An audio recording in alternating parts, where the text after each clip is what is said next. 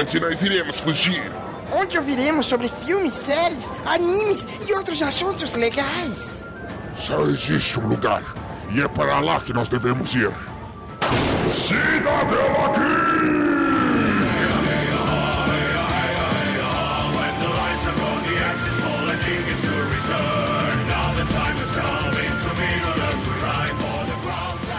Geek! Sejam bem-vindos ao Cidadela Geek, o seu refúgio das chatices do dia a dia. Yahoo! Hoje nós trouxemos um assunto diferente. Sim, não é cultura pop, não é nerdice, não é coisa de otaku, mas tem a ver com tudo. Comer é bom e todo mundo gosta, né? Isso aí é, é fato. Porém, fazer comida é que é o desafio. E, para enfrentar esse desafio, eu trouxe só chefes de cozinha renomados. Como sempre, aquelas aberturas especiais, né? Vamos lá, vamos começar por ele. Você sabe por que eu sempre começo? Usando temperos exóticos da região amazônica, com sua arara de estimação, azul chaussé. Não é igual aquele lá, aquele famoso, na, o famoso Na Maria Brega, Mr. Y. Fala aí, galera, mais uma gravação e uma das minhas realizações que vou ter um dia é poder frequentar um restaurante três estrelas Michelin. Quem sabe um dia.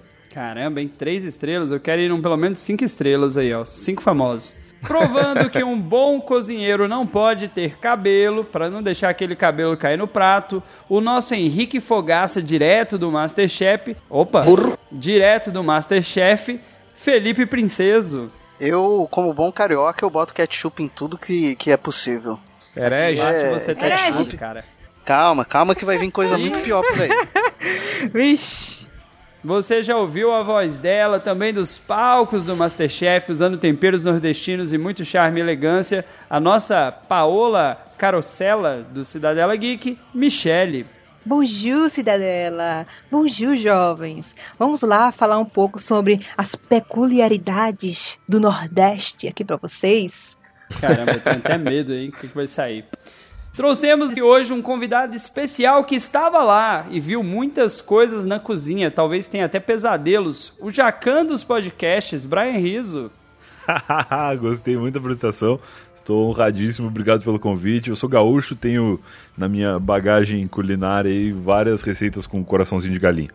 Olha aí, ó. O X, o X coração é famoso na, na podosfera já. Coração de galinha é bom. E pra fechar aqui, eu, o Edu Guedes, Ô, desse podcast, que só faço aquela receita que a avó. Aquela receita que só vai pro almoço e olhe lá, hein?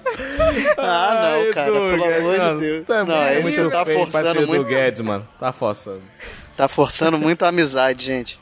Olha aí, não foi pela beleza não, cara. Eu poderia ter usado um Rodrigo Hilbert, mas eu estou falando de pratos de cozinha mais simples, aquela comida Ah. de vó. Ah, mas eu tá, entendi o Edu. Guedes. Esquecido.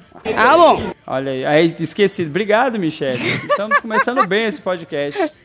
Lembrando que este podcast só acontece porque vocês nos ajudam, seja através do Padrim, seja através das nossas redes sociais. Senhor Y, fale aí pra gente como o nosso querido ouvinte pode nos ajudar. Para nos ajudar, é muito simples. Não precisa ser financeiramente. Você pode pelo menos compartilhar com seus amigos o nossas redes sociais, nossos episódios. Tá em todos os agregadores de podcast. Tá no Spotify. Talvez um dia o Deezer, se ele for mais tranquilo. Mas tá em todos os agregadores. Você pode compartilhar com seu amigo, um, dois, três amiguinhos, isso vai ajudar pra caramba, gente. Mas se você quiser ajudar financeiramente a gente, é muito simples, só entrar no site padrim.com.br barra Cidadela Geek. Mas se você for um cara nostálgico das antigas, lá dos anos 80, 90, quer mandar um e-mail pra gente, também é muito simples.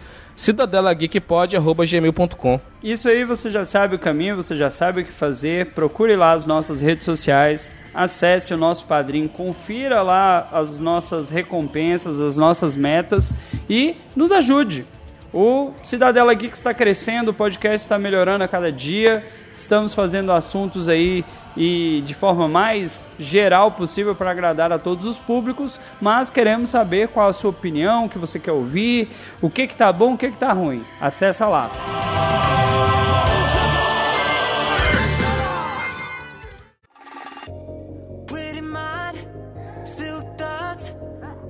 Então, galera, hoje vamos falar de comida. Comer é bom, todo mundo gosta de comer. Cagado de fome. Mas tem umas paradas que são no mínimo bizarras. A primeira coisa que eu quero saber aqui, de fato, aquela pergunta sincera, vou começar pelo nosso querido convidado, Brian. Você cozinha, cara? Você é um cara que manja dos Paranauê, fala assim, então hoje eu vou fazer aquele miojo top da balada especial, ou não, hoje eu vou fazer aquela comida que o chefe lá do Masterchef fala assim, caramba, isso aí ficou bom. Eu gosto, eu gosto de cozinhar.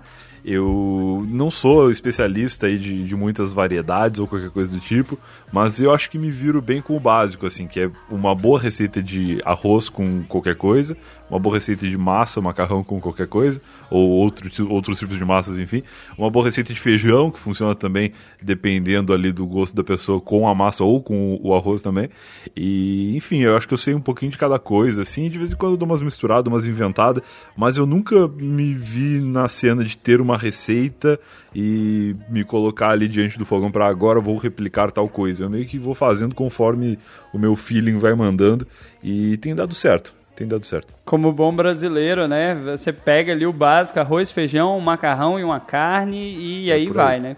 É por aí. A minha namorada é especialista em saladas, ela, ela gosta bastante hum. de fazer salada e ela tem saladas muito boas e a gente dá essa, essa misturada aí é, que, que acaba complementando a refeição como um todo. Como você disse na abertura, você falou que é gaúcho, certo, Brian? Eu sou, desde que nasci. Como todo bom gaúcho, né? Você, você é, um, é, um, cara que tá sempre letrado nas artes do fogo, nas artes do churrasco. Você Sim. pode se dizer que é um, um churrasqueiro responsa? Não, nem um pouco. Eu não. Eu é porque é engraçado, porque assim, eu até os 23 anos eu morava com os meus pais no sul. E aí, quando eu resolvi sair de casa, eu vim morar em São Paulo.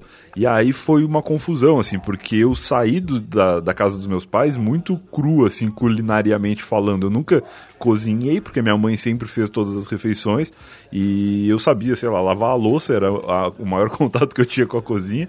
Mas eu não sabia nem comprar as coisas, né? O que foi também um grande problema, porque aqui em São Paulo os nomes dos cortes de carne são diferentes dos nomes de cortes de carne lá do sul e tem muitas coisas que lá tem que aqui não tem e vice-versa.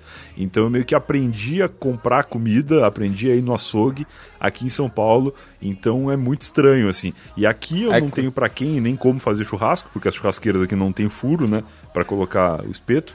Lá aqui é tudo grelha e lá no sul o churrasco é feito no espeto. Então é muito diferente assim. Quando meu pai vem para cá, ele faz o churrasco quando eu visito meus pais, ele que faz também. e assim, vai indo. Quando eu tenho vontade assim, de comer um churrasco da terrinha, eu, eu vou numa churrascaria. Aí dá tudo certo. É melhor não arriscar, né? Vamos na galera que já tem o profissionalismo ali, né? É, apesar de que eu acho, e muita gente vai ficar puta agora, eu acho que não é difícil, cara. É só tu espetar umas carnes, botar sal na, na medida ali, e se tiver ficado muito, dá umas batidas e toca no fogo e, e fica de olho ali. E vai virando, e vai virando. É, não tem nenhum macete, né? Metade do Rio Grande do Sul se ofendeu agora, mas como você é de lá, não tem problema. eu me defendo dizendo que tá no sangue. Tá no sangue, como eu sou gaúcho, eu, pra mim parece fácil.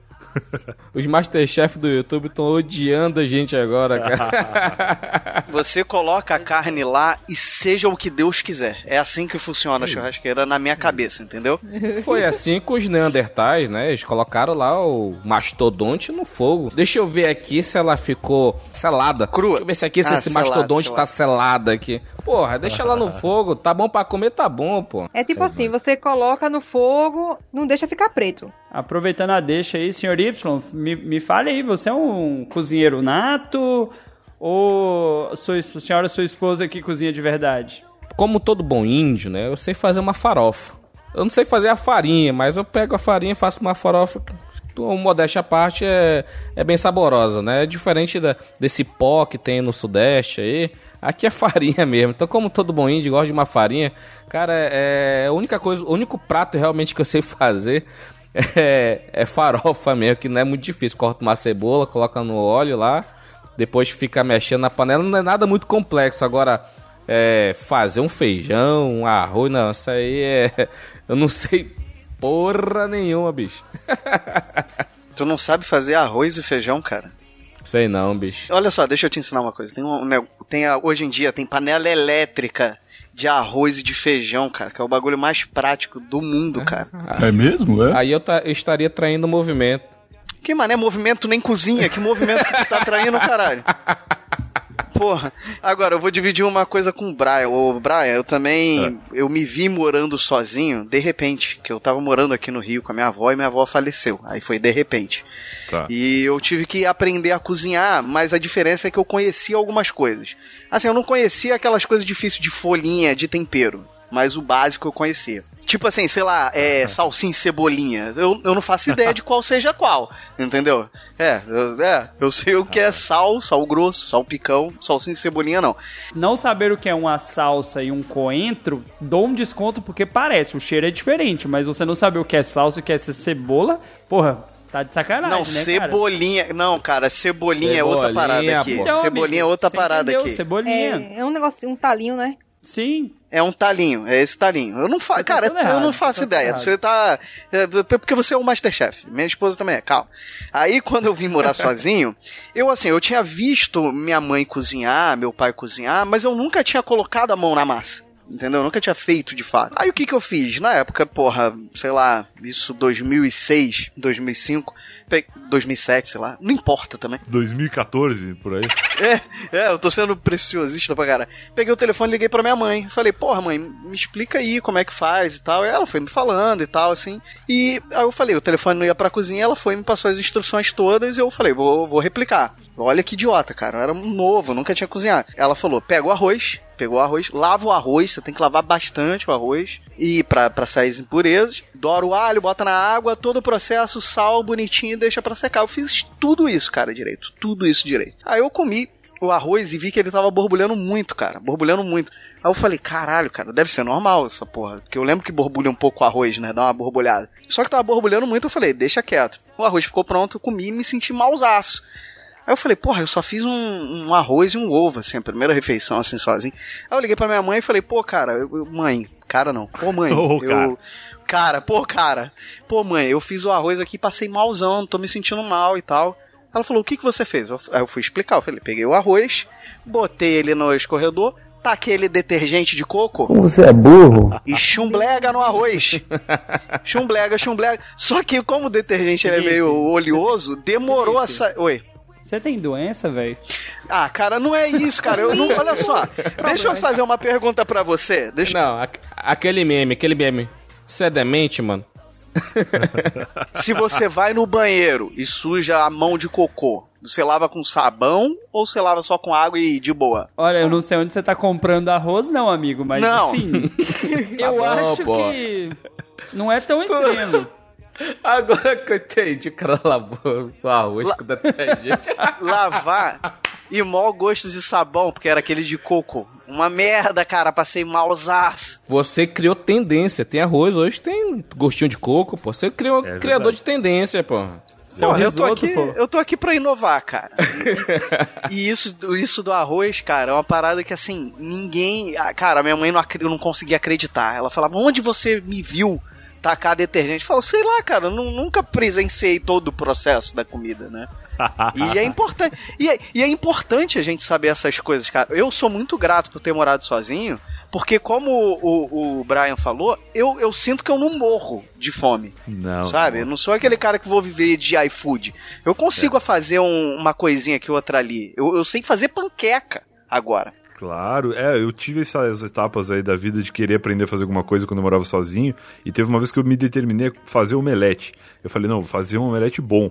E aí eu fiquei uns 15 dias comendo só omelete, até eu acertar. Que eu tinha comprado ovo pra cacete, pra, pra replicar a receita, e aí eu ficava fazendo. Eu comia omelete no almoço, na janta, e aí no fim das contas eu hoje sei fazer um, um excelente omelete, apesar de eu não suportar muito, porque eu dei uma enjoada. Mas a receita tá ali, na ponta do dedo, se eu quiser fazer. Mas isso aí que vocês estão falando, a gente querendo trazer uma realidade triste, mas uma realidade, a sociedade, em, em boa parte, ela é machista. Então o homem fica naquela, minha mãe vai fazer comida, minha irmã vai fazer comida. e aí, cara, eu, Acaba, assim, como infelizmente, infelizmente é isso mesmo, Dato. a maioria de vocês aí, eu só fui aprender a fazer comida quando eu fui morar sozinho. Mas agora vamos puxar pra uma pessoa que talvez não viva essa realidade, porque ainda mora com os pais e eu acho que aprendeu a cozinhar antes. Michele, você manja dos Paranauê da cozinha? Eu sei que você sabe fazer pão, que eu já vi você fazendo pão, bolo, esses trem. O que, que você manja aí? E é, é verdade. Eu manjo, na verdade, de tudo. Sei Caramba, cozinhar bastante isso? coisa. Ora! a né? saudade da humildade, hein, filho? Pois é. tipo, de tudo eu sei cozinhar. Tá ligado? E tipo, por um bom tempo, quem cozinhava em casa, tipo, o almoço, era eu, entendeu? Agora que eu comecei a trabalhar, não, não é mais eu. Porque não tenho tempo. A Mas. sua família ficou triste depois dessa. Ou não, nunca saberemos. É, Opa! Minha comida é boa, viu? Só pra você ficar sabendo.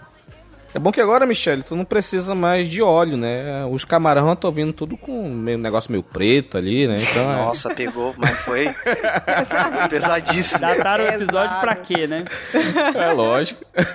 Ainda bem que o jaquete de criadouro. Ah, ótimo. Ah,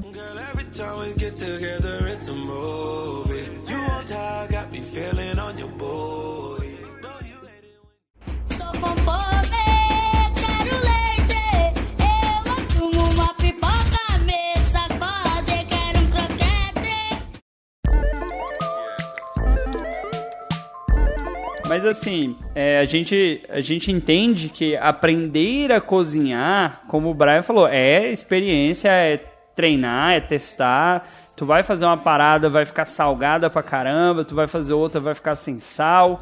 Só que assim, isso não é só cozinhar. Cozinhar também é fazer aquelas paradas diferentes. Como o Brian sentou lá no começo, lá de vez em quando rolam umas comidas assim que você mistura uma coisa com a outra. E, obviamente, a gente vê o que, que vai sair. E agora, né, eu queria puxar dos senhores, né? Lá pro final do episódio eu vou puxar dos ouvintes, que a gente fez uma pesquisa. Comidas esquisitas e misturas, no mínimo, especiais, aquelas coisas que você fala assim, ok, eu não comeria, mas tem fulano que come. Mano, eu tenho uma aqui. Deixa eu começar, deixa eu começar. Boto, Manda lá, boto, lá. que tu come aí na Caramba, Amazônia. carne de Mano. boto. Alô, Ibama, desculpa. Não foi eu, foi o senhor Y. Cara, é. A vida, a vida do, na, na aldeia é um negócio que tu.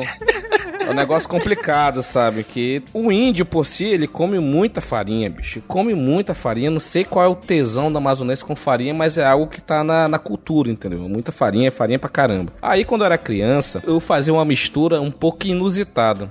Tem um município aqui de Manaus que é o Arini, o nome desse município. E ele é conhecido por fazer a melhor farinha do estado, que a do mundo. Que é a farinha. Aí o nome da farinha é farinha do Arini, né? Aí tem algumas Pouco classificações, né? você, hein? é, tem, tem o tipo ovo e ovinha. Ovinha porque ela é menor, ela é bem redondinha, então ela é crocante, tá bem gostosa. O que, que eu fazia? Olha, olha a cabeça da, da, da, da criança indígena. Pegava farinha, misturava com sal e comia farinha com sal. Tem noção na situação dessa? Aí teve uma vez que eu peguei o pote de farinha do meu tio inteiro e, taquei, cara, meio pacote de sal. Eu ia comer todinho aquele, aquele um quilo de farinha. Mas só que eu não, eu não me garantia, claro, criança, né? Aí eu fui embora, eu só escutei. Filha da puta! Cara, jogou sal na minha farinha. Cara, eu passei uma semana sem na casa do meu tio por causa dessa, dessa mistura aí. O pequeno Arthur quase respondeu. Não é à toa que a tua pressão hoje é 17 por 14, né? Não, até que não, aqui é pressão de bebezinho, 12 por 8. Pô, mas Ah. receita com farinha, eu, eu vou aproveitar o embalo aí, vamos, vamos falar de receitas com farinha. Eu acho que uma das mais clássicas da infância era cortar uma banana, colocar farinha de mandioca dentro, dar aquela esmagada na banana pra virar quase aquela meleca, parecia um catarrão assim, e comer, cara. Nossa, Quando muito, isso. colocava açúcar dentro também, que aí era banana com farinha e açúcar. Mano, Nossa, que- mano. Isso é que é uma refeição, cara. Não, eu comia banana com Nescau, que eu achava ok. Pô, isso era bom. Eu gostava de banana com doce de leite, cara. Doce de leite. Eu mergulhava a banana no, no pote de doce de leite e depois a família inteira ficava encontrando farpinhas de banana no, no pote. Banana com leite em pó, doutor. Farofa de banana é bom. É porque você falou Mas farinha isso já é com gourmet banana. já, isso é gourmet. Ah, não é, cara. Churrasco, Aqui no Rio rola bastante farofa com. É, porque é basicamente o que você fazia, tirando o açúcar, claro. Aí não se torna tão estranho. Você colocar o açúcar na equação é o que faz ficar estranho tudo. Não, cara, Faz mas era o que dava, dava aquela liga, sabe? O que você pega a banana, você dá aquela esmagada nela com garfo, ela já fica com consistência estranha. Tu coloca farinha e coloca açúcar, fica bonito, cara. Faça Fica em casa, eu, eu, eu garanto. A minha avó ela era uma senhorinha muito, muito, muito sensacional. Ela me acostumou comendo muita Era a fritura. curandeira entendeu? da, da aldeia. Cara, pior que não. É, O meu padrinho que era, ele era um macumbeiro aqui da rua. Aí, ela fazia, ela me acostumou na, na fritura. Hoje eu só como fritura porque ela fazia muitas vontades minhas, né? Então aí, eu só como fritura hoje, eu não como nada cozido, nada, sabe? Tudo frito. vai aí, morrer. ela fazia um- uma, uma farofa especial, Felipe. Adivinha com o que que era? Pele de galinha, bem torradinha, com farinha branca. Meu irmão, muito gostoso, Pô, meu irmão. Fica gostoso, cara. Puta que laspare, mano. Demais, mano.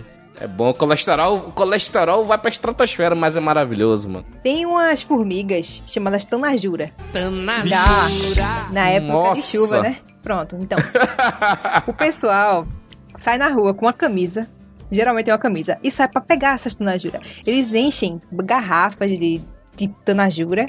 Aí eles, Eles tiram. caçam Sim, tanajura? Eles caçam a tanajura com blusas. Ela cai, ela cai no chão porque ela é uma fase que ela sai pra reprodução, então ela tipo solta a asa, então é, É. fácil de pegar ela no chão. É, mas eles Tá. saem pra caçar, porque Caralho. a graça é caçar, entendeu? Aí pega, tira a cabeça, tira a asinha, né? Frita, mistura com farinha, aí fica farinha com tanajura. Interessante, né? É, nutritivo, nutritivo. Eu comeria, porque todos nós sabemos que formiga faz bem pros olhos. Como todo mundo sabe, é verdade. Exa- verdade, como é verdade. todos sabemos. Uma vez eu fiz uma competição com um amigo meu pra ver quem conseguia comer mais, ah, mais formigas que estavam na calçada, assim. Eu ganhei com 21 formigas, porque ele tinha parado no 20. E aí eu falei, não, vou comer mais uma só pra ser o vencedor. Ok, eu acho que temos um vencedor aí. É, vencedor. Tá, estamos aí, Brian, o campeão. E não funcionou no quesito fazer bem para os olhos, porque eu tenho quase 4 graus de miopia em cada olho hoje em dia.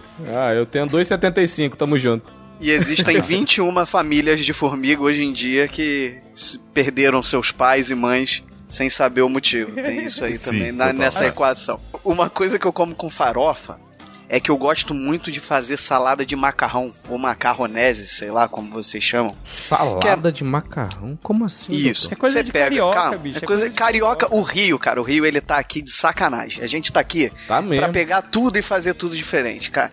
É o seguinte, pega o macarrão, aí mistura com maionese, aí você bota ervilha, milho, é, pode botar presunto, normalmente eu boto... Pode botar salsicha, não gosto. Eu boto linguiça calabresa fritinha, bem crocante. Eu boto, fica um- uma delicinha. E você bota maionese. E pra dar uma Caraca. quebrada na maionese, Que que eu acho demais, e eu boto maçã, tá? Eu boto maçã na Nossa, que deu errado, maionese, cara. sim. Eu boto sim. Maçã é bom. Porque dá um dá uma, Uma quebradinha crocância, boa. Um docinho. Aí eu jogo a farofa, lógico que não em cima do, do- da tigela inteira, porque minha mulher não é muito fã disso, mas ela passou a comer também, então. Isso Ela é vai legal, dizer que é mentira. alguém na casa não tem o mesmo gosto e a gente tem que fazer a E receita compra. em duas partes. Não, cara, e compra a tua ideia, sabe? Porque ela via e ficava me recriminando aqui na mesa da sala. Quando eu fazia isso, quando eu botava a minha farofinha na, na, na sala de macarrão. Até um dia que ela pegou e falou assim: ela terminou de comer e falou: Posso dar uma garfada pra experimentar? Eu falei: Fica à vontade, minha querida. Ah, olha aí. Desde então, ela não cobre com farofa, mas ela bota um poquitezinho assim no cantinho do prato, entendeu? É aí que você converte as pessoas. Ô, ô, Felipe, mas eu achei que você ia mandar uma comida esquisita assim, tipo um miojo com feijão, uma parada assim, de Ah, miojo com feijão não é diferente. É tipo um Ué. macarrão com feijão. Salada de macarrão é comida gourmet também, pô. Comida esquisita é aquela que você fala assim, ok, não deveria ter misturado isso. Por exemplo, o Rogério, muito provavelmente, pra quem não conhece, gente, o Rogério é o Sr. Y. Às vezes eu esqueço. O Sr. Y, ele deve comer aí açaí com peixe, açaí com farinha. Ah, não. Isso pra mim é uma parada bizarríssima, mas no norte a galera come, velho. Açaí é uma parada que eu acho incrível a negada gostar. Porque parece que tá comendo terra e todo mundo paga um pau pra esse negócio ruim Como pra assim? cacete. Você é Ruim índio? pra cacete. Não é. me- Cara, Derruba ele, bicho, chamada tá da- comendo terra, Derruba mano. senhor. Eu também acho ruim, mas tu comprou briga com a galera do CrossFit agora, que eu não queria estar entrando Não. nessa não, velho. Crossfiteiro aí descobriu hoje que é tap... Criaram agora tapioca rendada, né? Tapioca, oh meu Deus, farinha de tapioca, tapioca rendada, os crossfiteiros estão comendo. Porra, por favor, mano, respeita a minha história aqui de beiju, porra. Não vamos bagunçar o episódio, não vamos bagunçar o podcast. A gente tem um convidado especial e você tem a cara de pau. Você mora em Manaus Não de gosto. falar que açaí é ruim, bicho. É ruim. eu sou tão fora do, do- dos esquadros que eu não sei nem nadar, porra. Me respeita. Só, é, realmente, o cara mora em casa de palafita e não sabe nadar, eu vou te contar. Ô, ô Brian, só, só pra gente saber se a gente ofende mais o Sr. Y ou não, você, você curte o, o açaí com tudo que é coisa misturada dentro ou você não curte essa mistureba? Eu achei que tu ia perguntar se eu sei nadar. Eu gosto de. açaí, cara, mas eu acho que. É de comer? Eu acho que no norte, e no norte não sei, ou no nordeste, em algumas regiões o açaí é outra coisa, né? Aqui em São Paulo, açaí é sorvete, é sobremesa. É, Chegou aqui também. É o, é o açaí frozen. Chegou aqui também. É, Essa é isso. O único aí. açaí que eu conheço é esse. E, e é uma sobremesa, é outra coisa diferente do que estamos conversando aqui. Mas eu gosto de açaí, desse pelo menos que eu conheço, eu gosto bastante. Que absurdo. Leite em pó, leite condensado, amendoim, Frutas, é, granola. banana. E leite condensado eu acho exagero, mas eu, eu gosto quando tem também. Só que se eu posso escolher, eu, eu peço pra não botar. Tem que ser puro. Puro. A galera do norte tem ódio disso aí, cara. Fala, é, açaí com peixe frito. Aí você fica, ok, eu acho que isso aí não é o, não é o ideal, cara. Não combina, né? Mas bonzinho. Mas como que é, a, a, pra quem já comeu os dois, assim? É a mesma coisa? Não tem absolutamente nada a ver? Qual que é a- o lance do açaí com peixe, por exemplo? Então, o, aç- o açaí o original é, é um. É um líquido. É. Ele, ele não tem açúcar, não tem adição Não de tem açúcar. açúcar. Se tu quiser, tu coloca, tu coloca uma farinha de tapioca. Ou tu coloca alguma coisinha só pra dar uma liga. Porque senão tu tá tomando um, um suco, vamos dizer assim. Só que é um suco bem concentrado. É um suco bem concentrado, entendeu? Entendi. Então aí o que que fizeram com açaí frozen? Mis- Misturam um pouco com água pra de- ele deixar um tipo um meio congeladinho. Aí coloca Sim, leite sim, condensado, chocolate, não sei o que. Então é, é- o açaí frozen é ele misturado com água pra ficar um formato meio que sorvete, sei lá. Açaí Frozen. Ele tá falando açaí Frozen, cara. Tá muito let go essa conversa do Rogério. Mas é o nome que deram aqui, porra. Tem um monte de, É. de franquia açaí Claro. frozen aqui na cidade. Sim, aqui, aqui no Rio vende agora tipo casquinha do McDonald's de sorvete de açaí. É a nova Olha moda aí. do Rio de É Janeiro. isso. É, é que os lugares onde já o açaí já era outra coisa, né? Tem que mudar o nome pra galera sacar. Deixa eu falar uma coisa, vocês falaram de coisa estranha que, que eu como. Assim, uma coisa que não é muito estranha, mas eu gosto de comer feijão com estrogonofe. Não é. Nossa! ruim. É porque Ah, tá, eu, não, eu não sei porque há essa proibição de que estrogonofe só pode comer com arroz. Não pode botar Pois é. feijão no A estrogonofe. gente pode comer estrogonofe com macarrão? Mas. Feijão, Não. ok. Arroz, ok. Estrogonofe, ok. Pode misturar. É, é, pra mim, essa é a regra. E eu como pão com ervilha também. Não, você pão com ervilha. Não, eu ia fazer um comentário, mas eu tenho que ofender. O maldito que faz divulgação no Twitter, no Instagram, de pessoas que devem comer pão com ervilha. Deve, Porque é assim, bom. eu já vi pão com açúcar, pão com Todd, pão com leite Pão com condensado, banana. abraço, tá ok. É, mas, cara, pão com ervilha, dá um, É legal. cara, as pessoas nem comem ervilha, cara. Então, calma. Você quer saber como é que eu cheguei no pão com ervilha? Larica, né, o nome disso, né? Não, aí não é isso. mas poderia ser, poderia, mas não é. Não, brincadeira. O é porque aqui no Rio, o cachorro quente do Rio é diferente do de São Paulo, que também é diferente pra cacete, né? A minha esposa ela é paulista e mora no Rio, pra quem não sabe. Então, o, o cachorro quente aqui do Rio, ele é feito normalmente de salsicha ou linguiça e ele leva ervilha, milho, é, maionese, os temperos todos. Tem uns que levam Purê de beterraba, cenoura, purê de batata não. Aqui não é comum. E eu sempre, quando comia o cachorro quente, sobrava às vezes assim, comia tudo e ficava um pedacinho de pão com ervilha e maionese, alguma coisa assim. E eu achava bom aquilo, cara. Eu falei, por que não replicar? Eu Não tenho salsicha, não tem nada. Tem o pão, tem a ervilha, botei junto. É maravilhoso, cara. É assim que as pessoas descobrem as coisas. É verdade. Eu acho que nada é errado com pão, cara. Eu tenho muito esse hábito de abrir um pão e ir atrás de ver o que, que tem na geladeira pra colocar dentro, assim. Porra, cara, vale tudo, cara. Aproveitando essa deixa do Brian aí, o Brian, qual a receita mais, assim, diferenciada, pra não dizer esquisita, que você já fez com coração de frango, ou que conhece, que já fizeram aí? Cara, coração de frango no sul, ele é uma coisa muito normal. As pessoas, em geral, fora de lá, acho que até em Santa Catarina, assim, Paraná, que são estados que compõem ainda o sul do Brasil, mas que estão fora do Rio Grande do Sul, essa galera acho que já acha meio estranha.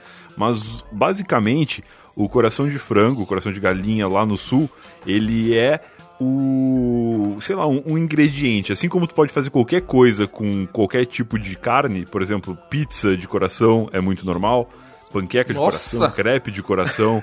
É, enfim, o coração é um sabor de qualquer coisa. Então, em qualquer estabelecimento que for que serve algum determinado tipo de comida, muito provavelmente tem uma opção de coração, como por exemplo risoto de coração ou estrogonofe de coração. Tudo isso vai estar disponível lá com a maior facilidade. Mas uma coisa que eu nunca tinha visto no sul e que eu já fiz aqui, muito por influência da minha namorada que é mineira, a gente comeu recentemente coração de frango recheando o pão de queijo. Então pão de queijo Caraca! com coração. Nossa, Eu mãe. tava para- pensando nisso. Abraço, abraço pra Carol lá do Pet Lady, hein? Olha aí, é maravilhoso, cara. Porque lá em Minas, quando a gente. Quando eu fui visitar Minas as primeiras vezes, eu vi que é normal o pão de queijo recheado. Então tem pão de É. queijo com. com, Sei lá, com calabresa, com, com peito de peru, com coisas assim. E não tem com coração de galinha, obviamente. E aí, quando a gente fez algum dia aqui uma, uma refeição e ela tinha o pão de queijo e eu tinha o meu coração, eu falei, pô, por que não fazer esse recheio do pão de queijo que se fosse em Minas normal comer coraçãozinho já existiria e se no Rio Grande do Sul soubessem fazer pão de queijo também já existiria. Então eu falei, pô, vamos fazer. E aí, cara, um mundo novo se abriu na minha, na minha frente porque eu passei a utilizar os pães de queijo como pegadores de coração. Então toda vez agora eu corto o pão de queijo e vou com ele abraçar o coraçãozinho da galinha que, que acaba virando um excelente recheio pro meu alimento. Faz um sanduíchezinho, né? Claro, claro, vira um sanduichinho. E coração de galinha é um bagulho tão bom que ele merece ser abraçado por um pão de queijo, né? Ele merece.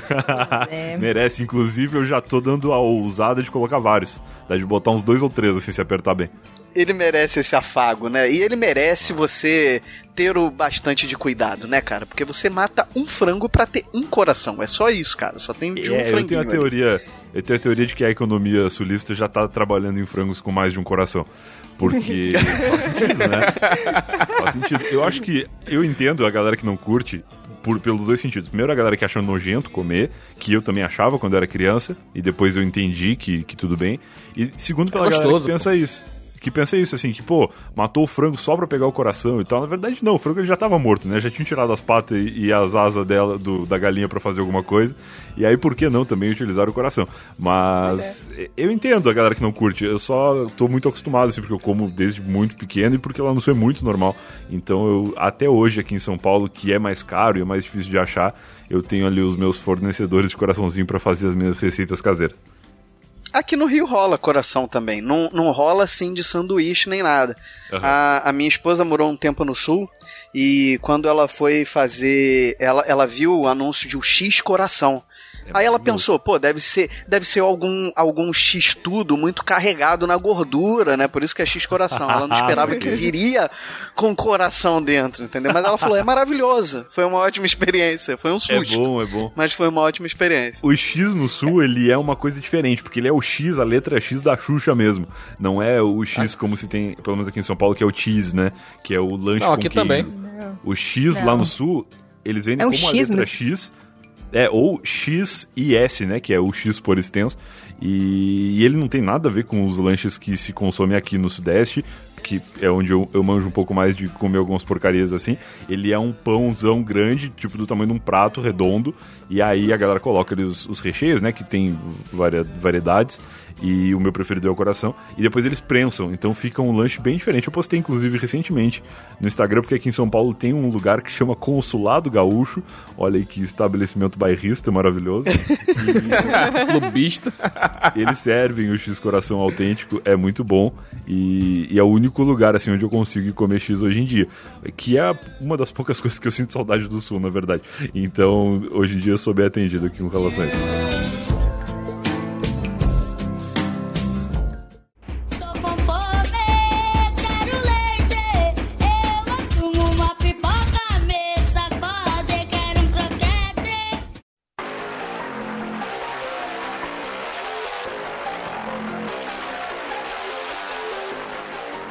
Ô, ô, Brian, me, me tira uma dúvida rapidinho. É uma dúvida que tem que ser agora, cara, porque esse é o momento. Você Pode. já conseguiu estragar um coração numa receita? Beleza, eu vou fazer essa receita, essa comida e isso. Aham. Caramba, cara, deu tudo errado. Você, você já cometeu esse sacrilégio? Pra você, o coração é tudo, né, cara? A pergunta é: você já desperdiçou uma granja? Caramba.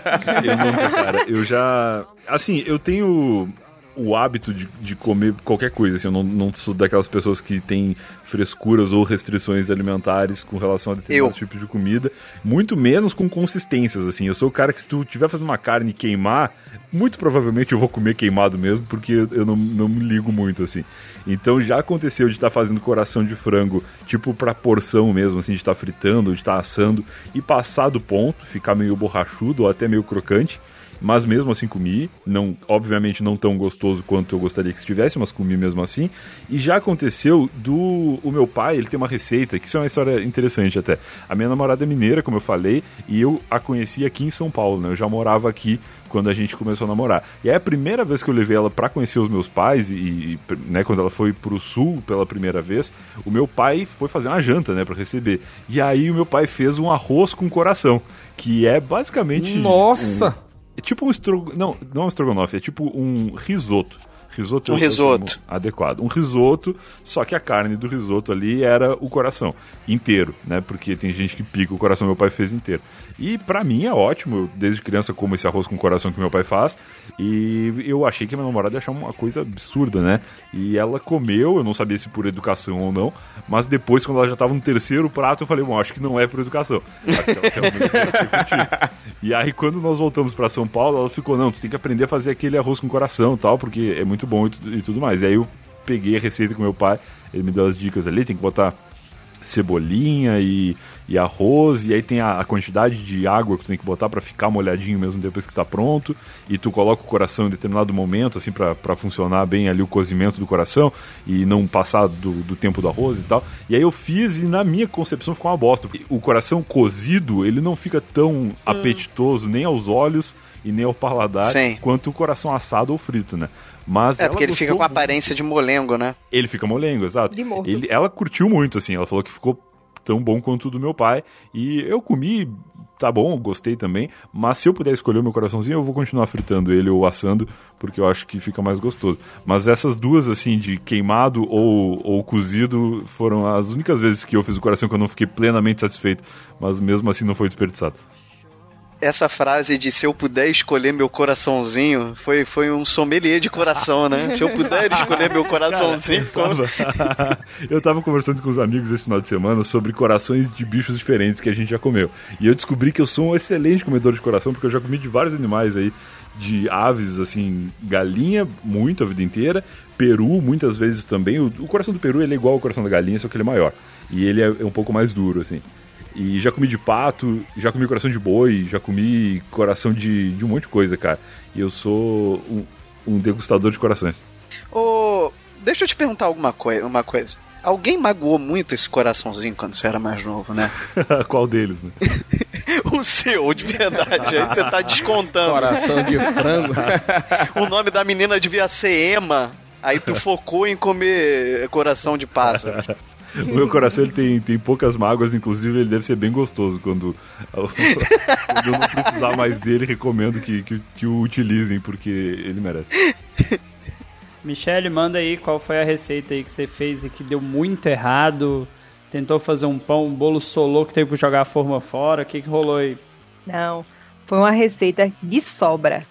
Foi o seguinte, eu tinha feito uma- um bolo super bonito e tal. Aí eu fiz um chantilly diretamente do ovo, né? Eu peguei a clara e fiz o chantilly. Aí sobrou as gemas, né? Aí eu peguei, fui inventar de fazer alguma coisa para não jogar fora. Aí eu peguei a gema, dei uma batidinha, aí fui fritar. Aí coloquei uma cebola, coloquei tomate, normal, né? Aí eu inventei de colocar sazon, que é aquele temperinho. E só que em vez de colocar um pouquinho, eu coloquei um pacote. Um pacote dele Nossa. e coloquei bastante Chegar queijo ralado. olho. Queijo ralado é parmesão, parmesão é salgado. E tipo, fiz aquela mistura assim, aí fiz feito uma tapioca assim, feito um, um omeletezinho. Aí eu, ah, que bonitinho, vamos comer. Aí, né, eu achando que tava delicioso, dei uma colherada assim, nham, na boca. Em vez de eu cuspir, porque tava ruim não, eu engoli. Aí pronto, Caramba! foi, foi, foi difícil. Eu fiquei doente, minha gente. Fiquei doente de não comer mais no dia, nem no outro. De passar mal mesmo. Foi Tinha terrível. pouco sal. Foi o pior prato da minha. Eu passei, acho que uns 5, 6 meses sem olhar para um ovo, nem sentir o cheiro, senão vomitava. Foi terrível. Às vezes a gente pega ranço de umas comidas assim, a gente fica muito tempo sem comer e volta a comer muito tempo depois, né? É ou, ou fica muito tempo sem comer mesmo, assim. No meu caso, eu tive com nugget isso e com pão de queijo.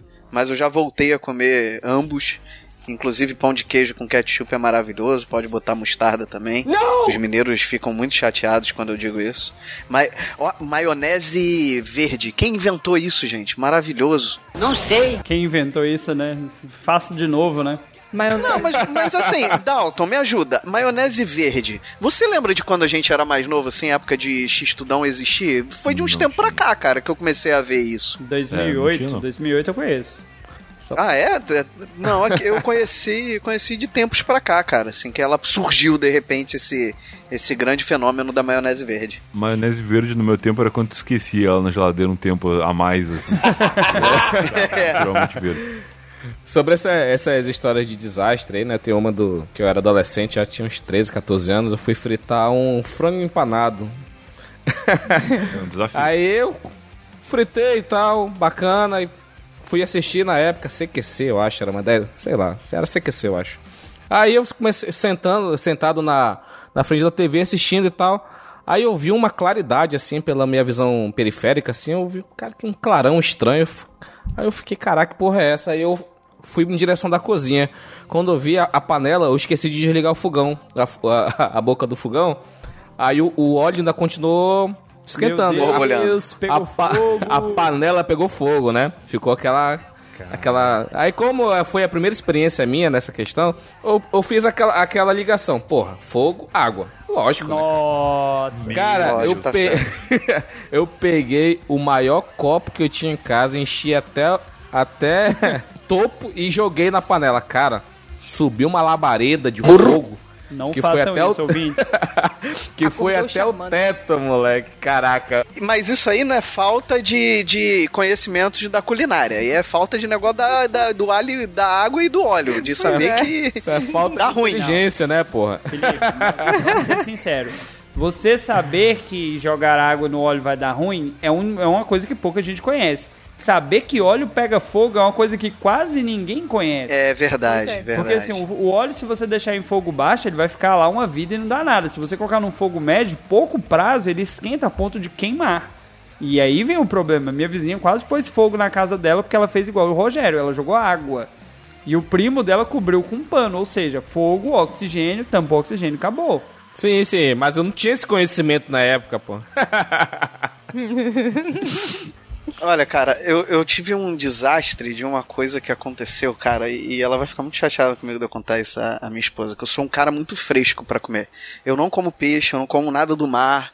Eu não gosto, não é porque, ai, eu Porra, não, Felipe. sei lá, é porque peixe não tem alma. Eu não, eu simplesmente não consigo, cara. Eu não, eu converso isso com a minha esposa, a família dela me acha um merda, porque o pai dela é japonês, então eu vou pro, pros negócios de sushi eu não como, eu como macarrão, cara. Eu sou uma vergonha pra família dela. Mas o que que acontece? Eu, eu tenho problema com peixe, com muita coisa. E eu nunca gostei muito de risoto. Eu nunca fui muito fã de risoto.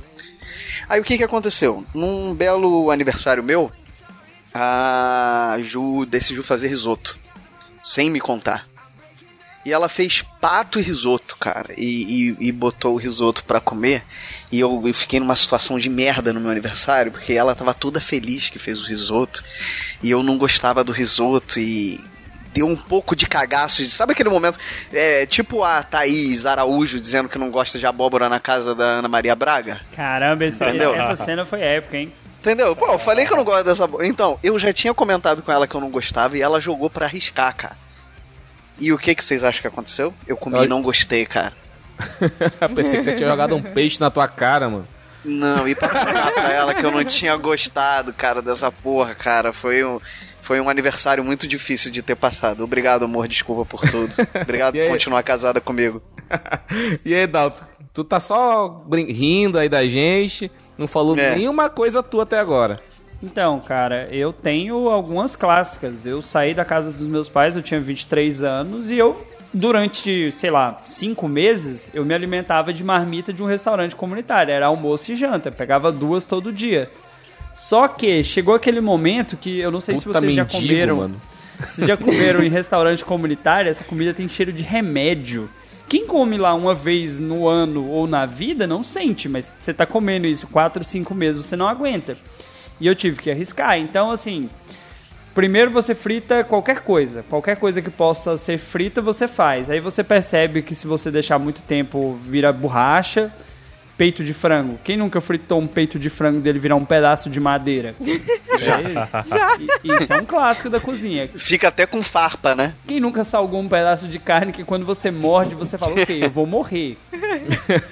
É, isso aqui. Mas eu acho que o, o pior, cara, o pior de quem tá aprendendo a cozinhar, que é a panela de pressão, é quando você vai cozinhar feijão. Porque assim, cozinhar feijão ele envolve muitas situações. A primeira, você usar uma panela de pressão, que pra quem não tá acostumado, aquilo é uma bomba. Eu já vi panela de pressão explodir, não é bonito.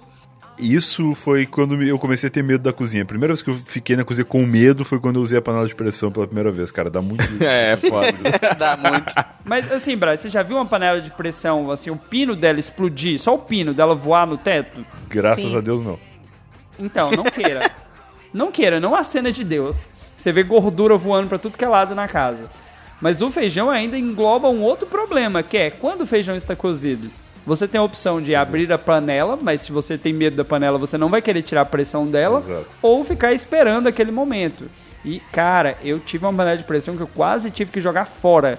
De tanto que queimou o feijão, que assim, a- o feijão e panela viraram um só. Essa, essa, essa foi complicada. Assim, essa assim, é daquelas complicadas que eu tive, eu tive panelas que no começo as bichinhas sofreram. O fundo dela deu uma afinada assim de 10 milímetros de tanto que ela foi lavada. Eu já botei fora duas panelas de pressão. A primeira foi por causa disso, porque queimou muito o feijão. E aí meio que, ah, não tem o que fazer, lava o que dá pra lavar e não sai do fundo nunca. E aí sempre, por mais que pareça que tá limpo, fica os desenhos dos feijãozinhos no fundo da panela. Assim. Fica.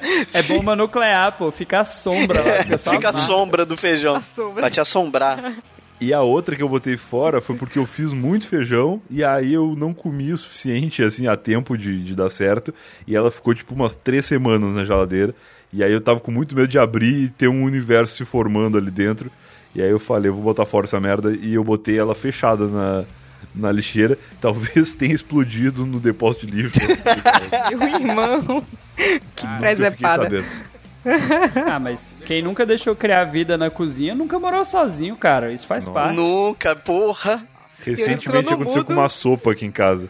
A gente fez. a- eu tava doente, assim, me sentindo mal, e aí a minha namorada fez uma sopa pra mim. E foi ótimo, a sopa tava muito boa. Só que, tipo, ela fez uma sopa pra um batalhão de doentes. E eu tava só um pouquinho doente. E no dia seguinte eu tava bem já. E aí eu fiquei naquela de, não, deixa essa sopa aí, outra hora eu como tal. E aí, cara, eu acho que ficou um mês na geladeira, no fundo, assim. Porque eu tenho um problema que eu sou muito alto. E aí eu, eu não consigo pegar, eu, eu, eu me nego a me abaixar demais pra pegar as coisas. Então eu não utilizo a parte mais de baixo da geladeira pra nada. É, é onde ficam as coisas que é pra não mexer nunca, assim. E aí a panela foi parar lá, não sei como. E aí eu não, não vi, esqueci que a panela existia. Até que um dia a diarista perguntou o que é essa panela. E eu falei, não mexe nisso, pelo amor de Deus. Tá? Que depois eu Chernobyl. lembro. Chernobyl. E aí, cara, o, método que eu utilizei foi pegar o cesto do lixo vazio, só com um saco preto ali posicionado, sem nenhum outro lixo Pra botar dentro. o corpo. E eu vi- virei a panela do jeito que tava ali dentro, fechei o saco de lixo e levei a panela pra pia e deixei a torneira ligada enquanto eu descia o lixo. Mas, cara, era um cheiro de morte incrível, assim. O máximo que pode ter acontecido é ter virado Stranger Things, cara. Não ia ter vida, mas ia ter alguma coisa ali que talvez não fosse desse mundo. Cara, tava tão, tão bizarro e com uns bolor assim que parecia um prato do Alex Atala, assim, aqueles pratos que custa 30 mil dólares, sabe? Que tu olha e fala, isso aqui é um negócio muito chique. Ou é um negócio podre. No, no caso, era um negócio podre. Eu queria mandar dois comentários aqui do, do YouTube. Que o Fernando Carvalho mandou um alô Fruves. Eu acho que esse foi proposital. E o André Chiosi, ele mandou aqui um aqui. Cara, isso aqui, quem aprende a cozinhar sempre faz uma cagada, mano. Ele colocou que quando ele tinha 11 anos, ele inventou de fritar um arroz. Sim, ele colocou entre parênteses, sim, arroz. E depois ele foi querer tirar o óleo peneirando. Só que tem aquele detalhe: óleo quente, é, peneira de plástico, né? Ou seja, receita do inferno isso aqui. Aí, eh, deixa eu te contar uma, uma parecida com essa do Brian. Eu tinha. eu Tava morando sozinho. Eu tinha acabado de me separar da. Porque eu tinha uma vida maluca, casei com 19 anos, depois separei, aí eu vim morar sozinho. né? Coisa de índio, né? Coisa É, de tribo, coi- é. coisa de pai- tribo, é, o tem- pai, o pai, casamento arranjado. Casamento arranjado, é isso aí. Mano, aí eu comprei um frango e tal, só que minha, mãe, a minha tia cortou pra mim, temperou e tal, como sei fazer essas coisas, né? Morava perto da família e fizeram isso pra mim, né? E aí tudo bem. Aí, o único trabalho que era, já tava temperado, era tirar da panela, colocar na frigideira, fritar, tirar e comer. Até aí tudo bem, só que teve um dia que eu, que eu tinha três pedaços na- sobrando, eu fritei dois eu almoçar, e ficou um na panela. Eu lembro até hoje, uma coxa de frango, muito bonita por sinal. Só que ela ficou. é, aí essa, essa panela ficou em cima da, do, do, do fogão. Aí, cara, ficou. Passou um dia, passou. Cara, ficou semanas. Eu nem me, eu, não mexia mais naquela panela. Eu não mexia de hipótese porco, nenhuma, cara. cara. Cara, teve uma vez que eu fui, cara, esse negócio tem uma coisa errada. Eu vou. Eu esqueci, sinceramente. Eu fui abrir, cara. Tinha uns Stranger Things lá, uns, uns 300. uns 300 É muito escroto, tapuru, né? mano. Caraca, e o, e, o, e o fedor, mano. Parecia que tinha um cadáver ali dentro. Mano, Yeah. só peguei a panela, joguei no lixo nunca mais vi, mano. Um ouvinte acabou de queimar o arroz. Acabou de queimar o arroz aqui enquanto está rolando a gravação, porque ele disse que foi pro Twitter, dá uma olhada lá e queimou o arroz, ó. Cara, ó, cara, é, é, é muito triste isso acontecer, porque você sempre se surpreende com o que te é apresentado da, da podridão. Né? É sempre uma surpresa. Você deixa um potinho lá atrás, aí você fala, ah, não deve ser nada. Você deixa lá e fala, não deve ser nada. Até o dia que você vê e, e, e tem uma nova organização mundial sendo criada dentro de um pote de maionese verde.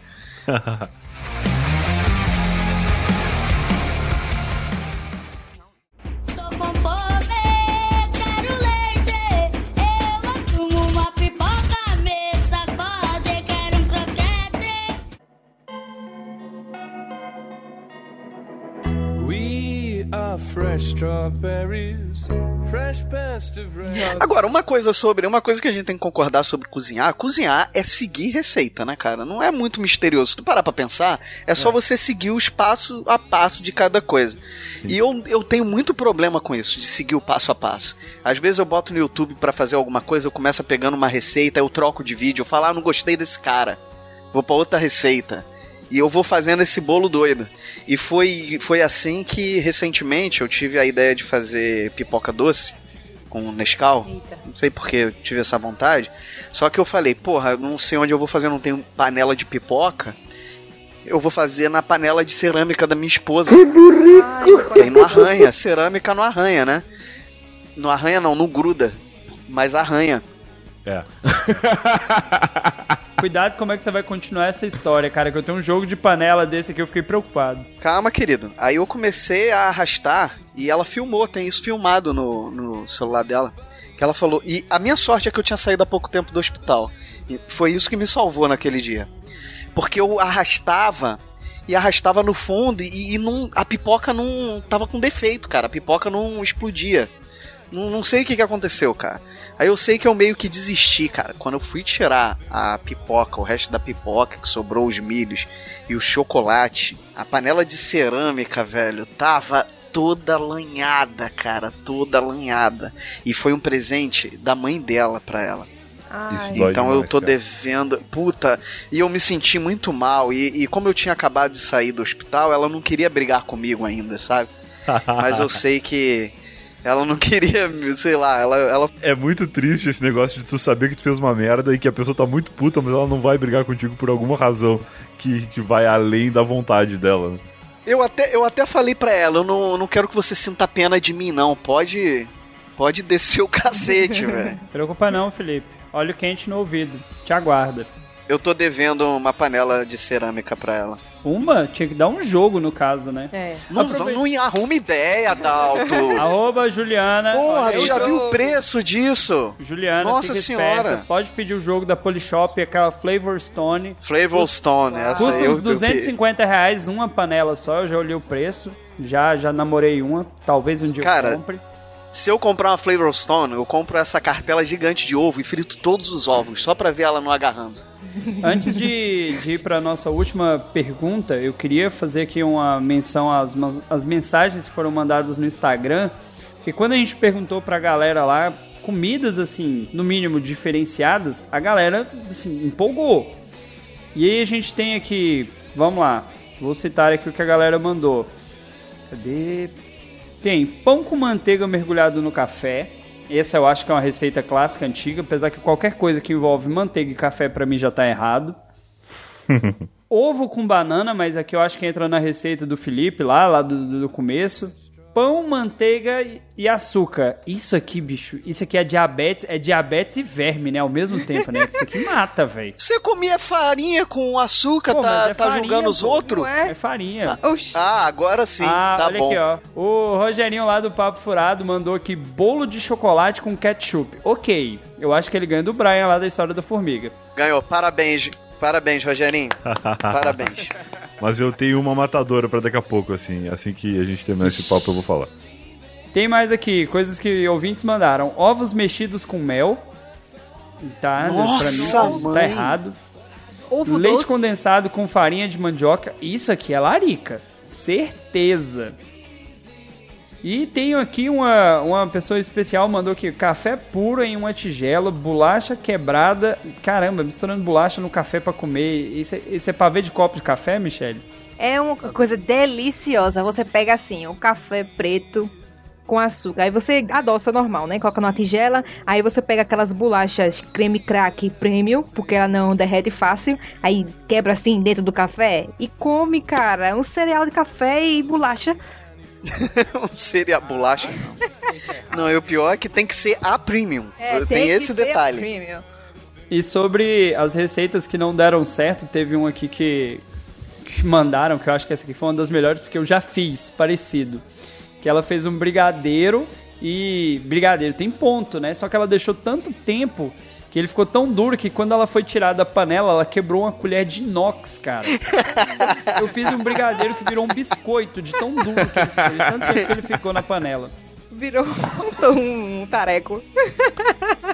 Olha aí, tareco é coisa que pouca, poucas pessoas vão conhecer, mas é um biscoitinho duro que só. É.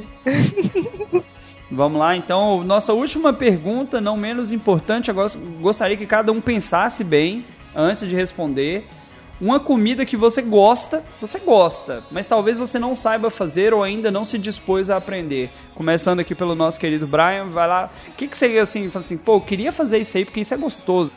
Cara, eu, eu gosto muito de panqueca. E eu nunca aprendi a fazer porque nesse ato entre eu sair da casa dos meus pais, onde minha mãe fazia uma panqueca maravilhosa, e depois vir morar em São Paulo e até ter vontade de comer panqueca, eu ter começado a namorar uma pessoa que faz uma panqueca maravilhosa, eu não cheguei a aprender a fazer. Eu sei que é uma coisa simples, entre aspas, me parece É fácil. fácil. Fazer a massa da panqueca é um processo simples, é farinha, água e, e mais alguma coisa, sal talvez. Água? E... Leite.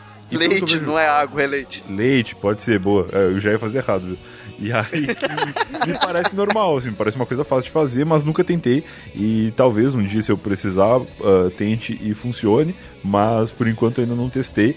E, e é uma coisa que eu não sei se eu gostaria de aprender, porque, como eu disse, tanto minha mãe quanto minha namorada fazem panquecas maravilhosas e eu não quero competir com elas nesse momento.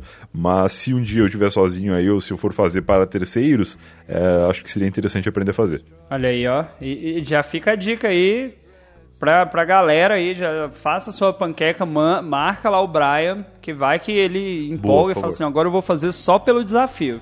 Aí, boa. Senhorita Michele, o que, que você não manja ainda, mas fala, eu vou aprender só pelo deboche agora.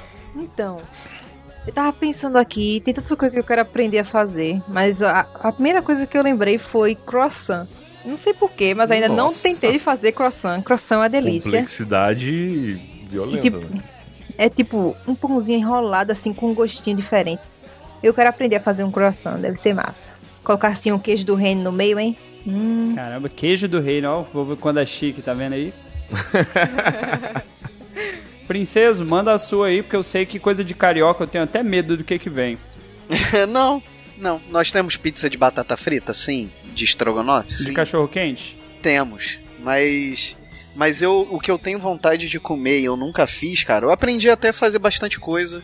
É, eu, eu gosto de fazer, eu chamo de vaca atolada, Nossa. que é que é, é que é tipo purê. Você pode fazer com, com purê ou com, com mandioquinha, etc e carne moída.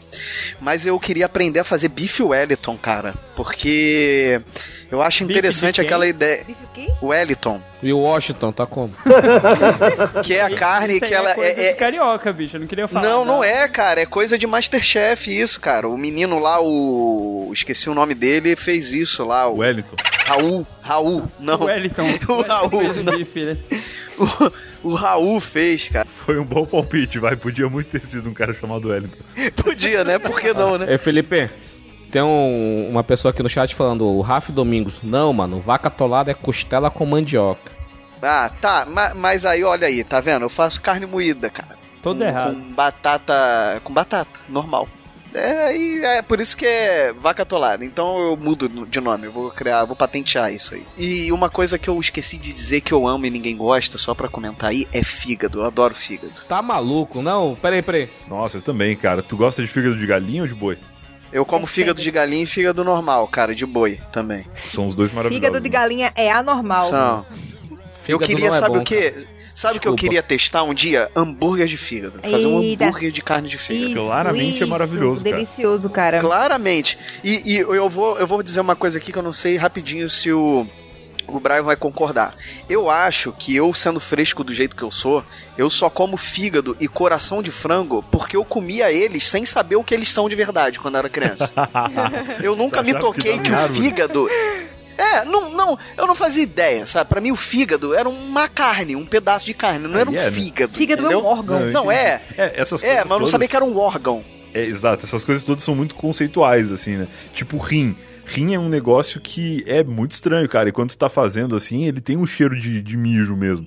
Só que no fim do processo, ele fica gostoso. Ele é uma carne mais dura, mais meio. uma consistência meio estranha, mas ele é gostoso. Agora, se parar pra imaginar que aquilo é um rim de algum ser vivo, é realmente muito con- conceitualmente vai, né? estranho, né? O Brian descreveu a buchada, né? Tem um cheiro estranho, você sabe o que passou por ali. Se você Hum, fosse uma pessoa dá. sensata, talvez você não Hum. comeria, mas é uma delícia. Ah, eu não consigo. Eu não consigo. Felipe, tenta colocar o sanduíche de frango, de fígado com cebola caramelizada. E isso eu faço, Olha isso aí eu aí, tenho esse nível. Esse nível de Masterchef eu tenho. Show. Agora eu, eu, eu gostaria, eu tô preocupado, eu tenho medo de perguntar as coisas às vezes. Senhor Y, vamos lá. Qual receita amazônica, por favor, não seja nenhuma carne de um animal em extinção, você gostaria de saber fazer porque você curte, cara? Não, cara, eu sou da capital, porra, então é... Ah, essa- ah, essas Manaus, comidas- né? Como é que chega aí mesmo? É de barco e de avião, né? Pode É. continuar. Pois é, Ao essas comidas tempo? mais exóticas. Ao mesmo tempo, você tem que pegar um avião, botar num barco. Então, essas comidas mais exóticas é mais pro interior do estado. Tem um negócio que o pessoal gosta aqui que eu acho insuportável, eu não tenho vontade nenhuma de aprender, nem querer comer. É, tipo, pato no tucupi, é sarapatel, tartaruga, essas coisas eu acho uma maluquice. Tartaruga é bom que já vem na panela, né? É, pô, é assim que faz, vira... É, pô, ela é assada, de, ela... O sarapatel é o sangue dela, o pessoal faz uma farofa do sangue da tartaruga, ela coloca o casco dela... Coloca o casco dela di- no- direto no, no, No fogo. No, no fogo, aí fica, fica ah, fazendo tipo um, um cozidão lá, no- direto no casco, pô. É tracajá. Vamos lá, gente. O Tracajá, tracajá. não é tartaruga, é tracajá. É outro bicho que é primo deles. É um quelônio também. É, um quelônio da Amazônia. Como eu sou da capital, é, é tudo muito industrializado, a gente tem uma, a gente tem uma, uma rede de artesanato. A gente, tem um, a gente tem um polo de artesanato aqui muito grande, entendeu? Que ele tem, faz aqui Xbox, faz TV, faz essas coisas. É um polo de artesanato muito interessante. e por, por conta disso, então a, a- capital sempre teve muita grana, então sempre tem grandes redes e tal. Uma coisa que tem muito aqui, e é uma febre no Brasil, tem toda esquina, É temaqueria. Short da Adidas. Temaqueria. e, e eu, Short da Adidas. e eu sou doido pra, pra aprender a fazer o próprio sushi em casa, que eu gosto muito, entendeu? E, e tem peixe. Peixe é coisa de. Pra maqui amazonense gosta muito, né? Porra, mas não, é- eu não acho que deva ser tão difícil fazer peixe cru, cara. Que ele já, já começa que você uma- já compra a- ele com uma das principais coisas, que é tá cru. Tem a técnica do corte, tem todo um preparo. Tem, mano, é muito, muito cheio de A mão, a mão mano. não pode estar quente, aí tem É uma que pode, não pode, tem toda uma uma chatice aí. É, todo negócio. é. Então, é, é, eu, ficaria muito tentado em fazer um curso de sushi man só pra fazer, po- poder fazer em casa, entendeu? Fazer o arroz próprio, que o arroz não é arroz de, de Sushi que a gente de faz normal, né? entendeu? Mano, Não, isso é... Pirarucu. eu, eu descobri o nome do, o nome do pirarucu, um nome mais, mais cult, né? Arapaima. Eu, eu, vi isso no, no mangá, o Shokugeki no Soma, que é de Sou culinária. Eu fiquei, caraca, isso parece o pirarucu. Aí eu fui pesquisar, Arapaima é um, um nome científico dele. Eu fiquei, Olha. caraca, porra, aprendi isso lendo o mangá. Eu sabia só o nome, nome comum aqui do, Você do vê, né? Japonês sabe mais que brasileiro. Não, falando no, no sushi, eu lembro que eu fazia muito aqueles onigiri, que é os bolinhos. Sim, sim, sim. Cara, eu Legal. fazia muito, velho, antigamente. Eu tentava com cacharque dentro do onigiri. Era massa. ô, ô, ô, menino Dalto, falta você, meu querido. Pelo amor de Deus, me fale você. cara, tem uma parada, e agora eu acho que o único que pode me ajudar de fato aqui é o Brian. Eu Manda. comi há muitos anos atrás um cupim recheado, cara, numa churrascaria. E é o tipo de receita que eu nunca arrisquei fazer. Porque os caras fazem, a parada vem com queijo, vem com bacon, vem com um monte de coisa dentro. Você já arriscou essa daí, Brian? Ou é receita de família que só é passada de geração em geração? Cara, eu nunca tentei fazer nada disso, nem lembro de ter comido em algum lugar, mas o cupim que tu fala é o corte de carne que aqui tem um outro nome, né? Que é. O cupim é, é, é- O cupim é aquele mondrongozinho que tem na costa do boi, pô. Não sei, aquela, aquela corcundinha lá. É- eu acho que no sul o cupim ele é conhecido como vazio. Deixa eu ver agora aqui. você apertou sem abraçar agora. Pai Google, alguém aí, pai Google. Aqui É difícil, cara. mesmo. Porque É, tem que ser bilíngue de carnes pra, pra conseguir. Nordeste entender. e eu acho que o Rio também é cupim. É quando. sei. É cupim, é cupim. É o Sul, o Sul é outro país, né? A gente É outro país, é outra nação. cara, é, é muito difícil. Mas eu nunca comi, mas agora aí que tu falou, me pareceu uma coisa maravilhosa, cara. Me pareceu uma coisa maravilhosa e não sei se é tão complexo, né? Geralmente coisas recheadas são somente elas mesmas com outras coisas dentro, né? Que tu faz separado Eu só e comi depois mete a faca ali e recheia. Recheia. Ah, Na dúvida, o, o cupim no, no Rio Grande do Sul se chama cacetinho. E Ih, rapaz. é sempre cacetinho, na dúvida. Strawberries, a fresh burst of red strawberries.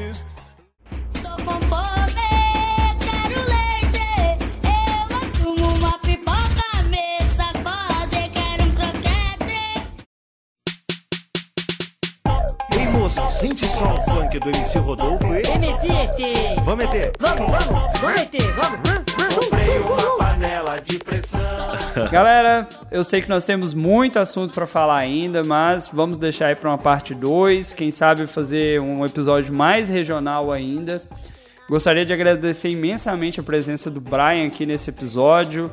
Nosso podcast ainda não é um podcast gigantesco, mas estamos quase lá, né? Eu não tava lá ainda. Bem distante ainda. Pô, obrigado o convite, cara. Gostei muito de participar aqui com vocês. E tenho ainda várias receitas aí pra descobrir na minha vida. Quem sabe no futuro a gente faz uma parte 2 aqui, quando eu for um grande mestre culinário de corações. Um episódio só do coração, né? Esse aí é mais fácil. Felipe, você já sabe o que fazer, você é o nosso agente especial, faça as honras. Muito obrigado, Brian, novamente aí pelo, pelo convite. Tivemos um problema com chuva, com, com atrasos aí é, por conta desse tempo maluco que estamos vivendo. E, Brian, por favor, acredito que todo mundo que ouça o nosso podcast conheça você, mas Jabazex, por favor. Pô, obrigado. Eu tenho um podcast chamado Eu Tava Lá, é um podcast que vai pro ar toda segunda-feira e cada episódio tem um convidado diferente contando histórias da sua vida. A gente já tá com 85 episódios, se não me engano, publicados e mais alguns episódios especiais, assim, com melhores momentos de, de temporadas e tal. Então tem muita história lá que dá pra ouvir em qualquer ordem. Eu sempre falo que Eu Tava Lá é um, é um podcast que tu pode ouvir pela ordem que tu quiser, seja pelo convidado que mais interessa ou pela, pelo tipo de história que tu gosta mais de ouvir. Então dá pra se basear ali e montar a própria playlist, porque independente da ordem que a pessoa ouvir, ela vai entender tudo. É um podcast que todo episódio tem começo, meio e fim. Então recomendo bastante que ouçam. Eu tava lá, ouve o último episódio. Geralmente o último, o último episódio é o episódio mais legal, assim, porque a gente tá sempre tentando melhorar um pouquinho, né, a cada episódio. Então ouve o último e se você gostar, vai ouvindo os mais antigos aí, que tem muita, muita história legal. Isso, procura com o Rodrigo Cosma, por favor. O último, o último o Cosme ainda falou assim: ah, talvez não seja a melhor história. Cara, toda história dele é boa, cara. toda, toda. Pode ir no Cosma que é certeza de sucesso, cara. Boa, só pra deixar o jabá completo aí, pra ouvir é só procurar Eu Tava Lá em qualquer aplicativo, tem no Spotify, tem no Deezer, tem nos melhores agregadores de podcast do mercado e tem também no site lá que é o Eu Tava Ponto Lá. E é isso, acho que é fácil de ouvir, recomendo que, que façam isso, não é porque o podcast é meu, é porque eu acho que é bom mesmo. O melhor site também, eu tava ponto lá. Olha aí. Senhor Y, Então, só pra reforçar aí, eu gostaria de agradecer também, Brian, sua presença aqui no nosso podcast. A gente tá Obrigado. começando aí, ter a sua presença aqui é muito importante pra gente. E espero que você possa poder participar mais vezes, caso sua agenda estiver livre. porque Você você é uma pessoa muito, muito requisitada, então é, a gente tem que ser... Inclusive, uma, uma coisa aqui pra deixar no, no- no- na história do Cidadela Geek, esse é o último podcast que eu estou gravando no ano de 2019, porque eu tô começando o processo de mudança, né? Vou pra um outro apartamento, e aí eu falei pra minha namorada, vou dar uma olhada ali, porque parece muito coisa de, de cuzão falar isso que eu vou falar agora, mas eu realmente tenho uma agenda onde eu coloco os podcasts que eu vou participar, porque senão eu esqueço, cara. Eu esqueço Não, isso é muito. coisa de gente organizada, pô. Isso é... O pessoal fala Não, parece muito cara disse, não, eu vou falar com o meu empresário pra ver quando é que eu posso gravar e tal.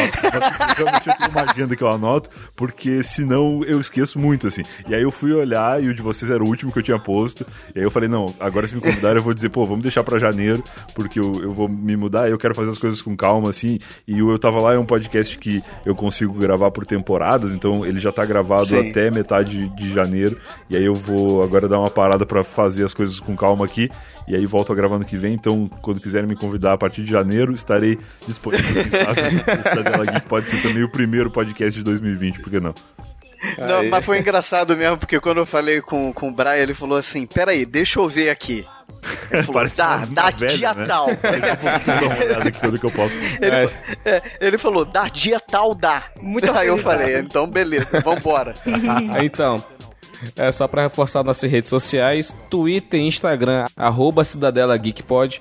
O Dalton hoje fez lá no nosso Instagram uma enquete antes da nossa gravação, ele trouxe aqui algumas coisas, então quando do- tiver as enquetes, as perguntas lá no Stories do Cidadela, interaja com a gente, que sempre a gente vai estar tentando trazer aqui para nossa, nossa gravação.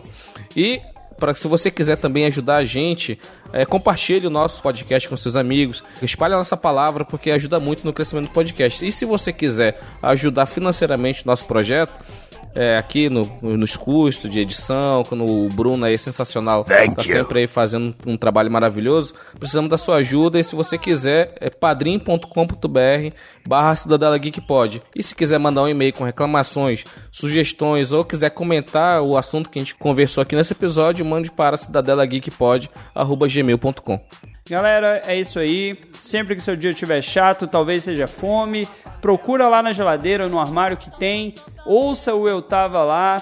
Procure lá no Twitter, marca o Brian, marca o Cidadela Geek. Propósito para 2020, hein, galera? Ouviu o episódio? Marca a gente no Twitter, marca a gente no Instagram, marca o convidado, agradeça porque ele dispôs o tempo para estar conosco e até a próxima. Gravando aqui Dalton. Gravando aqui, Rogério. Gravando aqui, Felipe. Gravando aqui, Michele.